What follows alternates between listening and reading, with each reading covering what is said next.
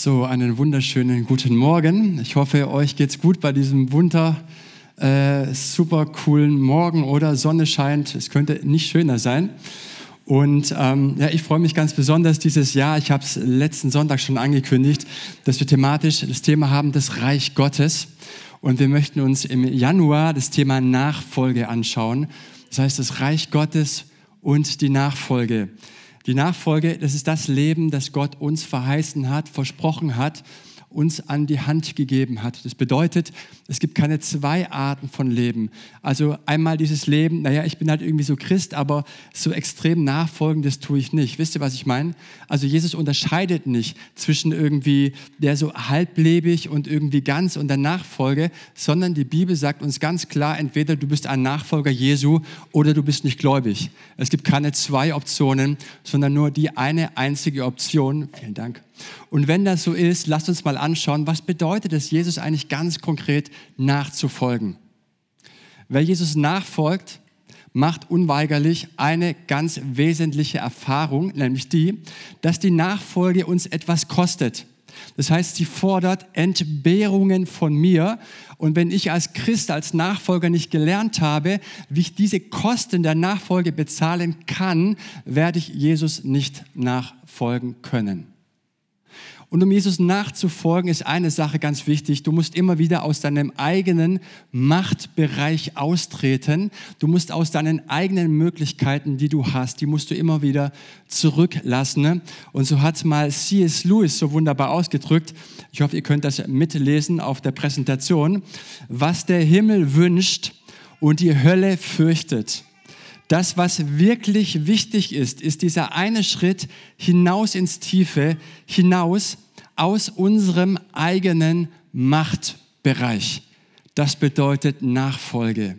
Um das ein bisschen plastischer mal darzustellen, was bedeutet Nachfolge eigentlich? Wie sieht es konkret aus, wenn man im Alltag Dinge aufgeben muss? Dachte ich mir, möchte ich ganz am Anfang euch eine Geschichte erzählen aus meinem Leben. Es ist ein bisschen eine intime Geschichte, auf die ich nicht besonders stolz bin. Ich habe aber gesagt, komm, ich erzähle sie trotzdem, weil es mir einfach wichtig ist und einfach das so deutlich wird. Und ich vertraue euch, die Geschichte bleibt unter uns und ihr erzählt niemandem weiter. Und der Robin kann es ja irgendwie für YouTube rausschneiden oder so. Als ich 19 Jahre alt war, war mein christliches Leben noch ganz, ganz weit weg. Mit 25 kam ich zum Glauben und mit 19 damals, kann ich mich erinnern, habe ich mich in eine junge Frau verliebt und sie hat sich auch in mich verliebt. Nur das Problem dabei war, dass sie noch einen Freund hatte und die Beziehung war aber tatsächlich schon eigentlich so gut wie beendet. Sie war am Auseinandergehen. Mich hat es damals nicht großartig gejuckt oder interessiert. Und für ihn, also für einen Freund, war ich derjenige, der schuld war, der sich auseinandergebracht hat. Und im Nachhinein, muss ich ganz ehrlich zugeben, war es auch so. So, ich hätte auch meine Griffel davon lassen können, dann wäre es zumindest nicht in meiner Verantwortung gelesen. Also er und seine Eltern, die habe ich damals auch gekannt, waren alles andere als gut auf mich zu sprechen. Wir waren ein halbes Jahr zusammen, gingen dann wieder auseinander und wie es in der Welt so ist, was juckt mich das, was früher war, es war weg. Mit 25 kam ich dann zum Glauben und in meinem ersten Glaubensjahr habe ich einen Mann an meiner Seite gehabt, wo ich Gott sehr, sehr dankbar bin, der mich so in die Jüngerschaft geführt hat und mir damals gesagt hat, dass es gerade in dem ersten Glaubensjahr so wichtig ist, dass du Dinge aus der Vergangenheit in Ordnung bringst. Gott wird dir durch den Geist immer wieder Dinge zeigen, sie werden aufploppen und deine Verantwortung ist es, was du tun kannst, alles, was in deiner Macht steht, diese Dinge wieder in Ordnung zu bringen. Das bedeutet manchmal Entschuldigung zu sagen oder zu Menschen zu gehen und Dinge auszuräumen. Und ich war damals unterwegs, habe einen Gebetsspaziergang gemacht und auf einmal kam mir dieser Gedanke von diesem, ähm, von diesem jungen Mann, also dessen Beziehung ich ja auseinandergebracht habe, entschuldige dich bei ihm. Und weißt du, manchmal musst du nicht groß fragen, ob es Gottes Stimme ist, weil der Teufel wird es dir hundertprozentig nicht sagen, dass du Dinge in Ordnung bringen sollst. Und ich komme eigentlich auch nicht auf so komische Ideen. Also weißt du, der Herr hat gesprochen. Und ich denke mir, oh no, was mache ich? Und ich dachte mir, am besten ist es, ich schreibe einen Brief. Das ist eine tolle Möglichkeit. Ich kann ausholen, habe einen drei Seiten langen Brief geschrieben und gebe meinem Gegenüber durch so einen Brief auch die Möglichkeit, reagieren zu können, so wie er das möchte. Wenn ich ihn gegenüber habe, zwinge ich ihn dazu zu reagieren. Er ist vielleicht emotional und so dachte ich mir, die beste Möglichkeit wäre es, ihm einen Brief zu schreiben. Wie gesagt, das habe ich auch getan. Ich wusste aber, dass er weggezogen war und ähm, ich kannte nicht mehr seine Adresse. Und da dachte ich mir, Mensch, was mache ich jetzt? Vor fast 20 Jahren war Google auch noch nicht so gut aufgestellt, dass du Personen so gut googeln konntest, wie du sie heute googeln kannst. Und dann dachte ich mir, Mensch, was mache ich? Wie bekomme ich jetzt die Adresse raus? Und dann habe ich wieder diesen Gedanken bekommen, ruf doch die Eltern an und frag nach der Adresse. Und ich dachte, nein, das mache ich nicht. Never ever. Ich mache alles, aber ich rufe nicht die Eltern an. Leute, ich hätte lieber ein ganzes Monatsgehalt gegeben, anstatt ich da angerufen hätte. Aber wenn du irgendwie mal weißt und realisierst, der Herr spricht, dann weißt du, du musst gehorsam sein. Du kannst aber auch konsequent Gottes Stimme ignorieren und ich verspreche dir, irgendwann lässt diese Stimme nach. Sie hört auch irgendwann auf. Also, und dann wundern wir uns, warum wir Gottes Stimme nicht mehr hören. Ich könnte sagen, woran es liegt. Ich habe also allen Mut zusammengenommen und dachte mir, ich musste anrufen. Und habe das Telefon, mein Handy also in der Hand und dachte mir, nee, ich mach's nicht. Ich, ich, ich will es nicht machen. Ich, ich, ich habe so ein großes Problem damit. Von mir wurde also in meiner Nachfolge etwas gefordert, was ich nicht bereit war zu geben. Was war gefordert? Mein Stolz. Leg dein Stolz ab und ruf dort an. Und ich kann mich erinnern und habe gesagt, Herr Jesus, vor dem Telefonat, ich übergebe dir jetzt dieses Telefonat, ich übergebe dir die Situation, ich trete jetzt aus meinem eigenen Machtbereich aus, aus meinen eigenen Möglichkeiten und ich vertraue dir, wenn du möchtest, dass ich da anrufe, wenn es dein Will ist, wirst du auch den Weg und die Möglichkeiten dazu geben. Ich rufe also an, der Vater meldet sich und sagt, ja, hallo, ist der Kevin und so und so. Und er dann total nett, ja, hallo Kevin, wie geht's dir? Und ich dachte mir, oh weia, der checkt nicht, wer dran ist. Also muss ich das ein bisschen erklären, wer ich bin. Ja, ja, ich weiß, wer du bist. Und wie geht's dir? Schön von dir zu hören. Ich dachte, was ist denn da los?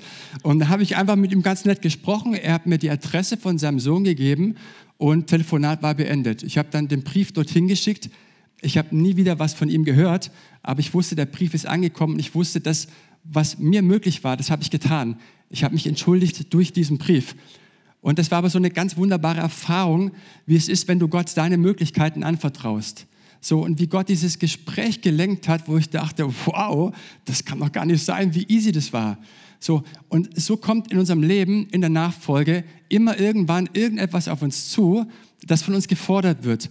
Heute ist es mein Stolz, morgen ist es meine Kohle und äh, übermorgen ist es meine Trauer oder meine Verletzungen bei uns allen ist es immer nur das eine, was gefordert wird. Das eine. Wisst ihr, was ich meine, wenn ich von diesem einen rede? Das eine, von dem wir denken, wenn das nicht wäre, dann wäre es wesentlich besser. Das wird von uns gefordert in der Nachfolge. Und so möchte ich mit uns heute Morgen eine Geschichte anschauen. Ein Mann, ein junger Mann, ein reicher junger Mann, der nicht bereit war, aus seinem eigenen Machtbereich auszutreten und sich traurig von Jesus abwandt. Ihr kennt die Geschichte, der reiche Jüngling, und ich möchte sie kurz vorlesen. Sie steht im Markus Evangelium Kapitel 10, die Verse 17 bis 27. Ich lese vor ab Vers 7. Da heißt es, als Jesus sich wieder auf den Weg machte, kam ein Mann angelaufen, warf sich vor ihm auf die Knie und fragte, guter Meister, was muss ich tun, um das ewige Leben zu bekommen? Warum nennst du mich gut? entgegnete Jesus. Gut ist nur Gott, sonst niemand. Du kennst doch die Gebote. Du sollst keinen Mord begehen. Du sollst nicht die Ehe brechen. Du sollst nicht stehlen. Du sollst keine falsche Aussagen machen. Du sollst niemand um das Seine bringen. Ehre deinen Vater und deine Mutter. Meister, erwiderte der Mann, alle diese Gebote habe ich von Jugend an befolgt. Jesus sah ihn voller Liebe an er sagte zu ihm, eines fehlt dir noch. Geh, verkaufe alles, was du hast und gib den Erlös den Armen und du wirst einen Schatz im Himmel haben und dann komm und folge mir nach. Der Mann war tief betroffen, als er das hörte und ging traurig weg, denn er hatte ein großes Vermögen. Jesus sah seine Jünger der Reihe nach an und sagte, wie schwer ist es doch für Menschen, die viel besitzen, in das Reich Gottes zu kommen. Die Jünger waren bestürzt über seine Worte, Aber Jesus sagte noch einmal, Kinder, wie schwer ist es, ins Reich Gottes zu kommen. Eher geht ein Kamel durch ein Nadelöhr, als dass ein Reicher ins Reich Gottes kommt. Sie erschraken noch mehr. Wer kann dann überhaupt gerettet werden? fragten sie einander. Jesus sah sie an und sagte, bei den Menschen ist das unmöglich, aber nicht bei Gott. Für Gott ist alles möglich. Wir haben hier eine Erzählung heute Morgen vor uns ohne Happy End. Eine Erzählung, die die Jünger Jesu in völliger Entsetzung zurücklässt und ein junger Mann sich völlig desillusioniert und traurig von Jesus abwendet. Die Geschichte hier handelt von einem ganz engagierten, angesehenen, reichen jungen Mann. Der Evangelist Lukas nennt ihn ein Oberster, was so viel bedeutet. Es könnte ein Oberbefehlshaber einer Armee gewesen sein, ein Politiker. Es war auf jeden Fall ein reicher Mann, der es im Leben zu etwas gebracht hat. Ein Mann, der reich war, der Besitz hatte, der sich fürs Gemeinwohl engagiert und einsetzt. Und dieser reiche junge Mann erkennt in Jesus einen, der richtig gut ist. Und er kommt zu Jesus nicht, weil er ihm ein Bein stellen will, weil er ihn irgendwie eine Falle stellen will oder ihn anzugreifen, sondern er kommt, weil er ein ernsthaftes Anliegen hat, von dem kann ich noch etwas lernen. Und es machen zwei Gesten deutlich. Zum einen die Geste, er fällt vor Jesus auf die Knie und zum zweiten spricht er ihn als guten Meister, als Lehrer an, um von ihm zu lernen, wie man gut werden kann. Es geht in der Nachfolge aber nicht darum, gut zu werden. Es geht in der Nachfolge einzig und allein darum, zu dem einen Guten zu kommen. Es geht nicht um uns, es geht immer um Gott. Er möchte also lernen von dem, der einen gewissen Vorsprung hat und stellt Jesus jetzt eine Frage, guter Meister, was muss ich tun, um das ewige Leben zu bekommen? Und Jesus geht jetzt auf ihn und auf sein Vorverständnis ein.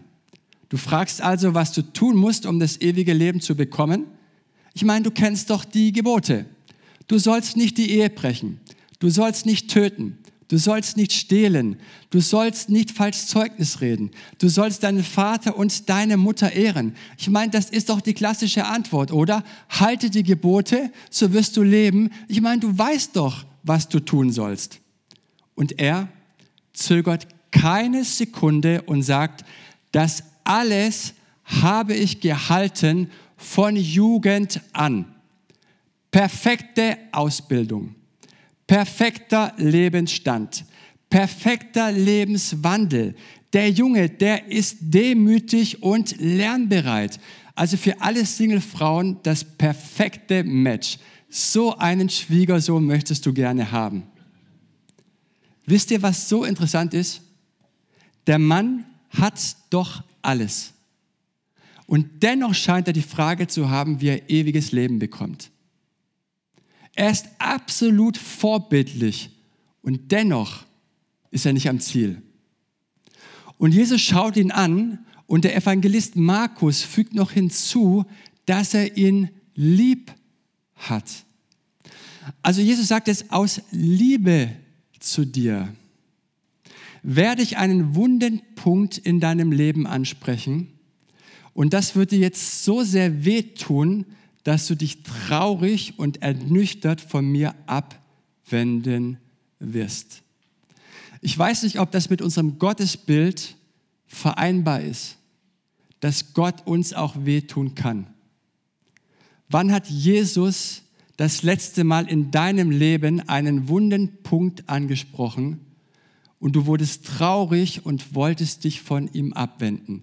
Ist dieses Bild zu absurd für uns? Oder ist die Liebe Gottes einzig und allein wie so eine Art Droge? Jedes Mal dann, wenn ich den Drang, den nötigen Drang zur Veränderung spüre, dass ich einfach sage, nee, ich will so bleiben, wie ich bin. Gott liebt mich so, wie ich bin. Ich bin so angenommen, wie ich bin und tu diesen Drang, diesen Bedürfnis nach Veränderung einfach mit der Liebe betäuben. Gottes Liebe ist nicht Sympathie.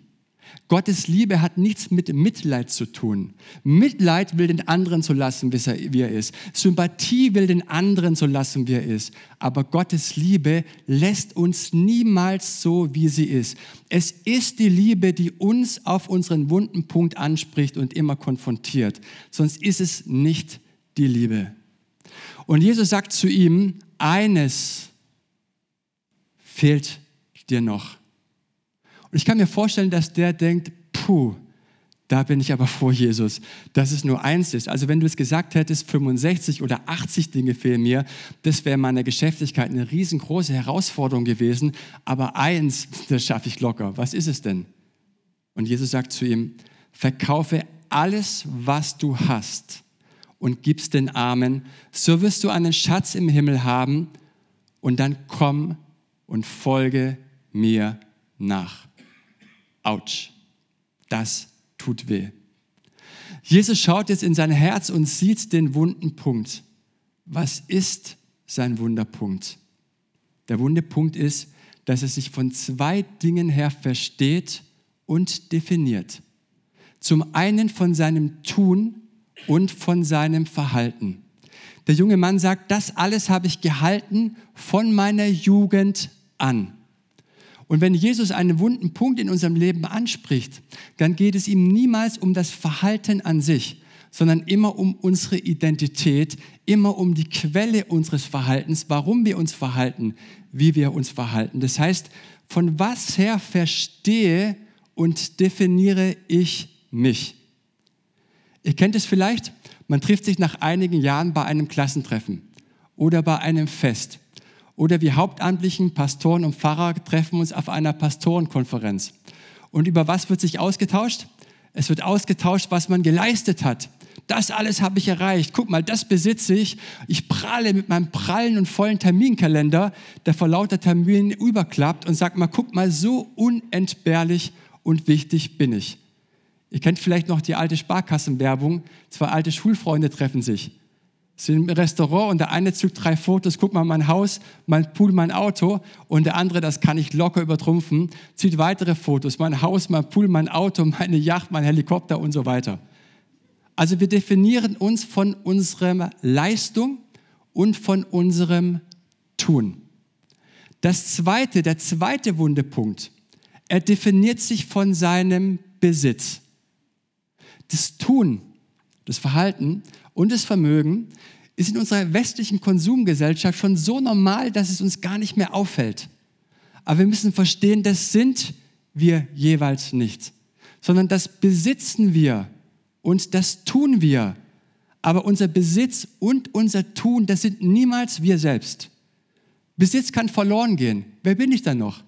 Ich kann arbeitslos werden. Wer bin ich dann noch? Ich kann alt werden, ins Altersheim kommen. Und auf einmal bin ich entbehrlich ich kann nichts mehr leisten. Wer bin ich dann noch?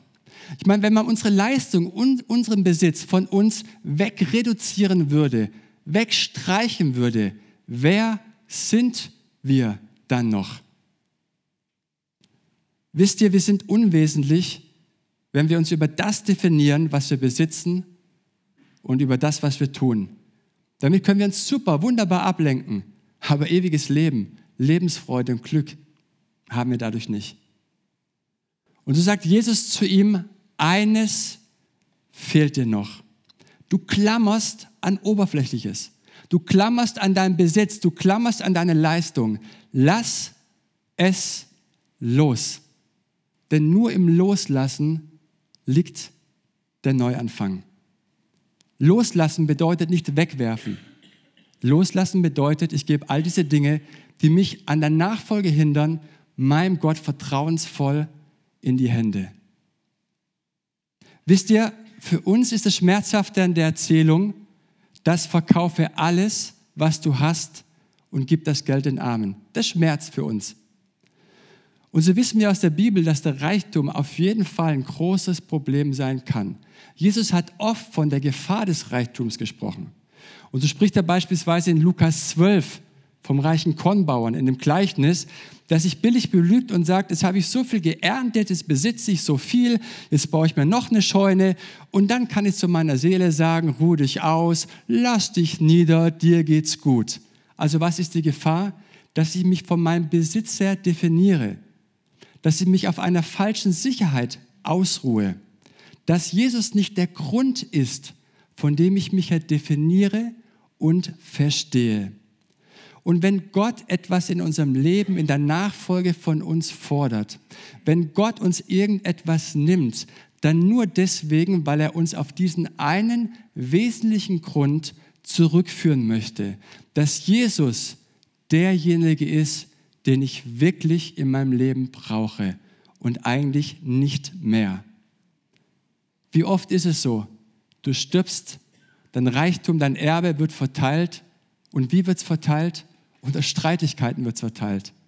Und was bringt es dir dann? Die Leute gehen auseinander, die Familie geht auseinander, dann bringt dir doch der ganze Besitz nichts, oder? Also was ist die Gefahr des Reichtums? Dass ich mich vom Reichtum her definiere und verstehe. Man sagt ja so schön, das Totenhemd hat keine Taschen. Du kannst nichts mitnehmen. Reichtum lenkt vom Wesentlichen ab. Reichtum lenkt von Gott ab und von den ewigen Werten. Und die Gefahr ist, dass der Reichtum mich eben Gott gegenüber verschließt und den anderen Menschen gegenüber verschließt. Und verschließe ich mich und definiere mich über das, was ich besitze. Und das war der Wundepunkt bei diesem reichen Jüngling. Und deshalb müssen wir die Geschichte richtig verstehen. Deshalb ist die Pointe hier in dieser Geschichte nicht, gib alles in die Kollekte, Gib alles in die Mission. Denn wenn Jesus hier einfach nur an das Verhalten appellieren würde, dann könnte ich ja meinen ganzen Besitz geben. Und dann hafte ich meine Spendenquittung auf meine Stirn und laufe rum, schaut mal Leute, was ich alles gespendet habe. Dann könnte ich mich ja immer noch von meinem Geben her definieren. Deswegen ist das nicht die Pointe hier in der Geschichte. Gib einfach alles auf. Sondern die Spitzenaussage hier in dieser Geschichte ist, komm und folge mir nach. Darum geht's. Wie geht also Jesus mit Leuten um, die verkrampft an Dingen festhalten, die sie nicht loslassen wollen? Sagt er zu ihnen, lass los? Nein. Was tut er? Er lädt in das Reich Gottes und in die Beziehung zu ihm ein. Komm und folge mir nach, ist die Einladung in die Gemeinschaft mit mir. Reich Gottes ist nichts anderes als feiernde, fröhliche und wertschätzende Gemeinschaft mit meinem Herrn. Und dazu wird dieser reiche Jüngling eingeladen. Und deswegen ist die Kernaussage hier nochmal, nicht ähm, gib alles auf, sondern komm, folge mir nach, denn dann hast du das ewige Leben. Also was ist das eine, was ihm fehlt? Nicht die Überweisung an irgendein Missionswerk, sondern das Ziel ist Gemeinschaft und Nachfolge. Der Mensch weiß nicht, wer er ist, wenn er nicht in Beziehung lebt. Was meine ich damit? Jedes Mal, wenn die Kindergärtnerin mich angesprochen hat, Herr Hinzen, wir müssten mal wieder miteinander sprechen, wusstest du, oh weia, es hat die Stunde geschlagen. Mein Sohn, was hat er jetzt schon wieder angestellt oder gemacht? Zum Glück waren es meistens immer nur so Jahresgespräche, Feedbackgespräche. Aber wieso bekomme ich da Bammel? Weil ich weiß, ich kann ja nicht irgendwie sagen, naja, der Jamie oder Noah sind ja für sich verantwortlich, was habe ich mit denen zu tun? Nein, wir wissen das aus der Pädagogik. Wenn ich auf das Verhalten des Kindes schließen will, brauche ich die Eltern. Ich brauche die Familie, ich brauche vielleicht manchmal das ganze Dorf, ich brauche den Beziehungskontext, um das Verhalten des Kindes zu verstehen. Und das ist ein schönes Bild dafür. Wir wissen nicht, wer wir sind, wenn wir nicht in Beziehung zu unserem himmlischen Vater stehen. Wir wissen nicht, wer wir wirklich sind. Wir brauchen die Beziehung zu Gott, um von ihm her zu verstehen, wer wir sind, was uns wirklich zutiefst ausmacht. Unser Selbstwertgefühl, unser Lebensglück und die Lebensfreude hängt viel weniger von unserem gesellschaftlichen Status ab, als wir glauben. Viel weniger von unserer Leistung und von unserem Vermögen. Wir sind so wertvoll, wie wir wertgeschätzt werden. Durch Verhalten oder Besitz das ersetzen, was mir nur Gottes Liebe schenken kann, das kann ich mir durch kein Vermögen und durch kein Verhalten verdienen. Und so hört man immer wieder von Leistungsträgern, die mit 8000 Umdrehungen im Hamsterrad unterwegs sind, noch gar nicht kapiert haben, dass das Hamsterrad kein Fortbewegungsmittel ist. Klar, wenn du drin bist, hast du schon Gefühl, da geht es richtig ab. Aber du weißt, du kommst eigentlich keinen einzigen Meter weit. Man hört von Reichen, die immer reicher werden und dann sagen, wenn ich die zweite oder dritte Villa hätte, wenn ich das fünfte oder sechste Segelboot hätte, dann wäre ich glücklich.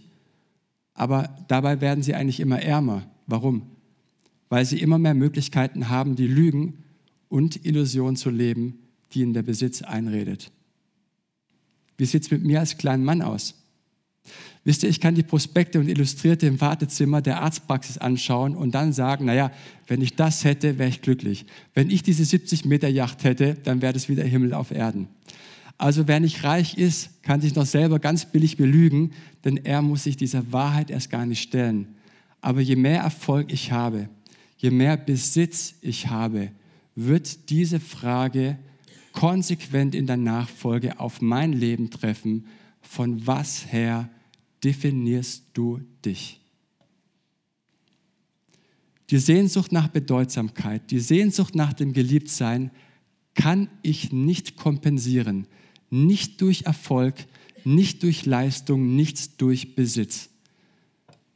Und so wurde mal ein berühmter Filmregisseur gefragt, was er als erfahrenen und weisen Mann gerne seinem jüngeren Ich als Ratschlag fürs Leben mitgegeben hätte.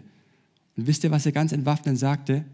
Er sagte, mir hätte einer sagen sollen, dass da ganz oben an der Karriereleiter angekommen nichts ist. Da kommt nichts mehr. Da ist nichts. Und so habe ich mein ganzes Leben lang auf ein Ziel hingearbeitet und geleistet und getan, das eigentlich gar nicht da war. Und du kannst es ewig so weitermachen. Du kannst dich in deiner Firma verheizen, du kannst dich in deiner Gemeinde verheizen. Ich meine, die Woche hat sieben Tage, also lass uns an acht Tagen mitarbeiten in der Woche. Wir können es ewig so weitermachen. Wir merken wirklich Lebensglück und Lebensfreude bekommen wir dadurch nicht. Eher das Gegenteil, eher Frust. Warum? Weil Lebensglück und ewiges Leben nicht durch Verhalten und Vermögen zu erreichen sind, sondern durch Beziehungen. Das, was uns einmalig macht, ist die Beziehung zu Gott, weil ich in Kontakt zu einem Gegenüber stehe, der mich genauso liebt, wie ich bin. Und das lässt alles abfallen. Man hätte dem jungen Mann gewünscht, dass er es verstanden hätte, dass er alles losgelassen hätte und mit Jesus gegangen wäre. Aber was tut er? Er wurde traurig und wandte sich ab und ging weg. Hast du dir mal die Frage gestellt, wie stark du sein musst, wie reich du sein musst, um Jesus nachfolgen zu können? Wisst ihr was? Wir könnten nicht zu arm sein. Wir könnten nicht zu schwach sein. Es mag aber sein, dass du zu stark bist, zu reich, noch zu viele Möglichkeiten hast zu kompensieren, um Ersatz zu finden für Beziehung, Liebe und Gnade. Und es kann es sein, dass einige von euch hier sind und sagen, naja, die Predigt ist jetzt eher was für andere. Ich habe eh keine Kohle auf dem Konto. Ich habe gerade meinen Job verloren und meine Frau nörgelt auch zu Hause. Ich bin zu faul und tue nichts. Also ist es nicht mein Problem, dass ich zu viel habe und zu viel besitze. Insofern bin ich ganz gelassen in meinem Stuhl. Nein, an das wir klammern, nämlich so wie der reiche Jüngling, das kann auch was ganz anderes sein. Das kann auch ein ganz anderes Gesicht haben. Für andere kann das lächerlich wirken. Es kann sein, dass es meine Kränkungen sind. Es kann sein, dass es meine Traurigkeit ist. Es kann sein, dass es meine Unversöhnlichkeit ist. Es kann sein, dass es irgendetwas aus meiner Vergangenheit ist, das ich mit mir herumschleppe und einfach nicht loslasse. Und so konzentrieren wir uns bei dem Text immer auf die Leistung und auf den Besitz. Das meint aber Jesus gar nicht an sich. Denn es hat bei uns immer das eine, was uns im Weg steht mit Jesus. Und so erlebe ich in der Seelsorge Leute, die viel leichter ihr Geld loslassen würden. Die würden viel lieber alles spenden, anstatt sie ihre Kränkung loslassen. Die würden sich verheizen, die würden für andere Menschen alles tun, anstatt sie ihr Versagen loslassen. Oder wie ich damals ein ganzes Monatsgehalt geben, anstatt ich da nicht anrufen muss, anstatt ich meinen Stolz loslasse. Der Punkt ist, ich kann nichts Neues ergreifen, wenn ich Altes nicht loslasse. Christus will uns ja die Hände füllen. Aber wie will er uns denn die Hände füllen, wenn wir die Hände mit so viel Kruscht und irgendeinem komischen Zeug äh, in den Händen gefüllt festhalten und nicht loslassen wollen, wie so ein kleines Kind, das sein Spielzeug nicht loslassen will? Und deswegen ist die spannende Frage, an was klammer ich mich fest? Welche Vergangenheit? welche Unversöhnlichkeit, welche fremde oder eigene Schuld oder Kränkung. Bei jedem von uns ist es immer nur das eine. Bei jedem hat es ein anderes Gesicht. Wisst ihr, wir sind nicht offen für die Zukunft mit Jesus, wenn wir rückwärtsgewandt leben. Und wer den Weg rückwärts schaut, hat was? Die Vergangenheit vor sich und die Zukunft im Rücken. Ich weiß nicht, ob du manchmal das Gefühl hast, dass du irgendwie das Leben hinter dir hast. Das liegt aber nur daran, dass du falsch stehst. Und vielleicht verstehen wir jetzt, warum Jesus die Menschen auffordert, sich umzudrehen und ihm nachzufolgen. Jesus nachzufolgen bedeutet, ich drehe mich um, folge Jesus nach und habe dann die Zukunft vor mir und die Vergangenheit im Rücken. Und das bedeutet in der Bibel Umkehr, Buße. Ich lasse mich nicht mehr binden von meiner Vergangenheit. Ich lasse mich nicht mehr binden von meiner Schuld, sondern all das lasse ich los. Ich lasse mich nicht mehr definieren von meiner Vergangenheit nach dem Motto, früher war alles schöner, besser, geistlicher.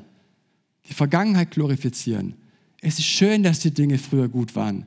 Aber Christus nachfolgen bedeutet, jeden Morgen neu zu fragen, Herr, was hast du für mich heute?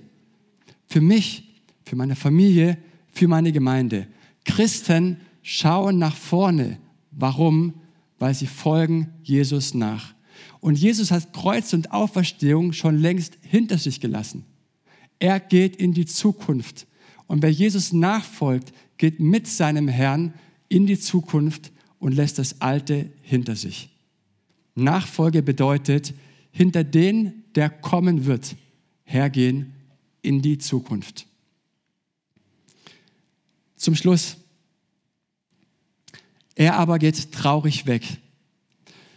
Und so sind wir wie die Jünger in dieser Geschichte völlig irritiert und fragen, wo bleibt denn hier bitte das Happy End? Was für eine traurige Geschichte.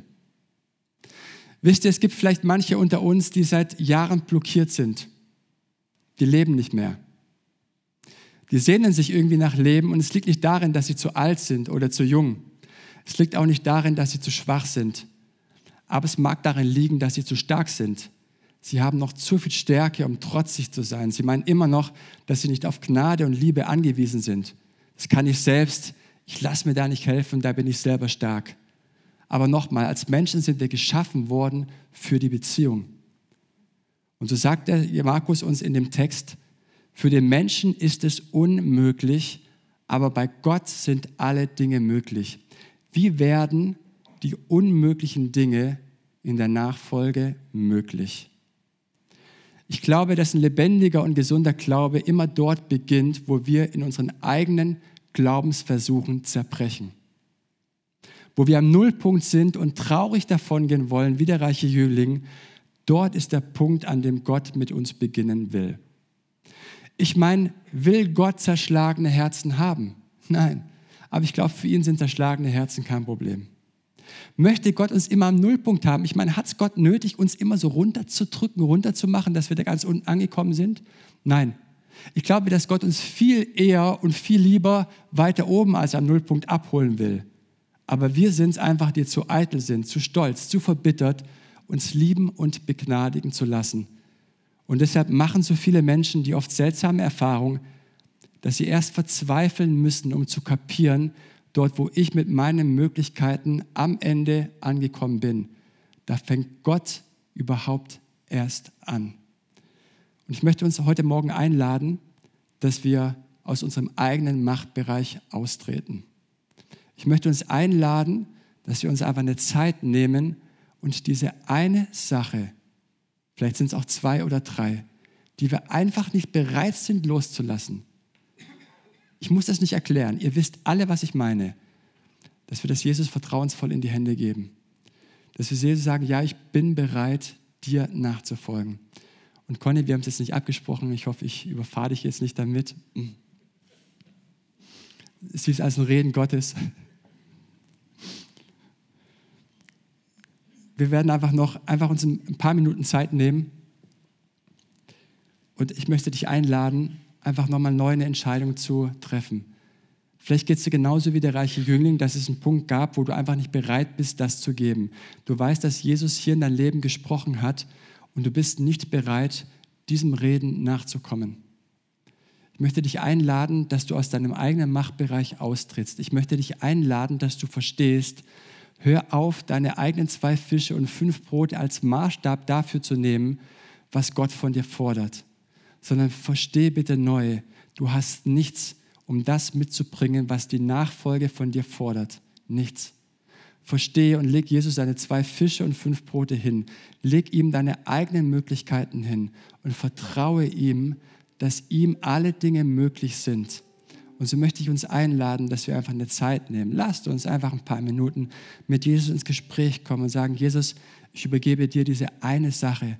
Ich habe keine Ahnung, wie ich das überwinden soll. Ich habe keine Ahnung, wie ich das tun soll, machen soll. Aber genau, darum geht's. Du sollst es auch nicht tun, sondern du sollst ihm die Macht zuschreiben und ihm geben, dass er alle Dinge tun kann. Ihm sind alle Dinge möglich. Lasst uns einfach eine kurze Zeit miteinander nehmen. Und ich möchte dann mit dem Gebet abschließen.